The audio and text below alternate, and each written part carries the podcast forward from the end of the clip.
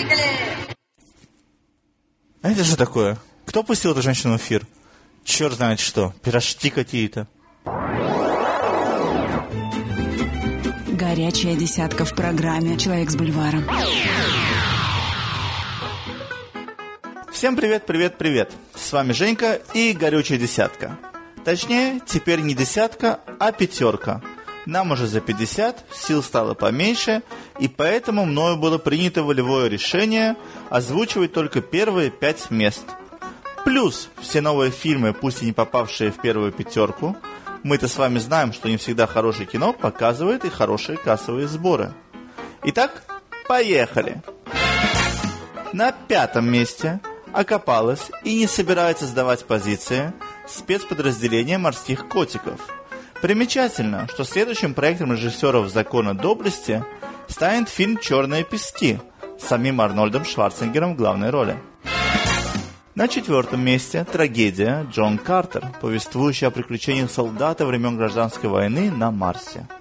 Трагедия в данном случае это не жанр фильма, а то, что приключилось со студией Дисней, списавшей в убытки 200 лимонов. Понятно, что никакого Картера 2 уже точно не будет. Третье место. Лоракс. Мультик о том, как 12-летний Тед хочет добиться расположения красавицы Одри. Все, что ему нужно, это найти одно дерево, но настоящее. Проблемка же заключается в том, что герой живет в пластмассовом мире.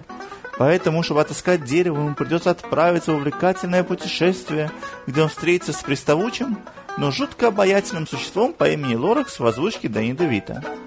Мульт уже давно с лихвой отбил свой бюджет, и на Universal подумывает об экранизации еще одной сказки от Сьюза «Кот в шляпе». На втором месте «Мачо и Ботан» или «21st Jump Street» – комедия о приключениях двух полицейских, работающих под прикрытием в школе. В главных ролях Чаннинг Татум, отвечающий за женскую аудиторию, и Джона Хилл, отвечающий за пошлые шутки – и в этом случае на студии говорят о грядущем продолжении. Ну и, наконец, на первом месте с огромным отрывом от остальных «Голодные игры», заработавшие за первые выходные 155 зеленых миллионов. Фильм – экранизация одноименного бестселлера, рассказывающая о шоу по типу последнего героя, с той только разницей, что участники друг друга убивают. Фильм однозначно не шедевр, но смотрится очень неплохо. Подробности читайте в моем вчерашнем обзоре. Кстати, и в этом случае появление продолжения сомнений не вызывает.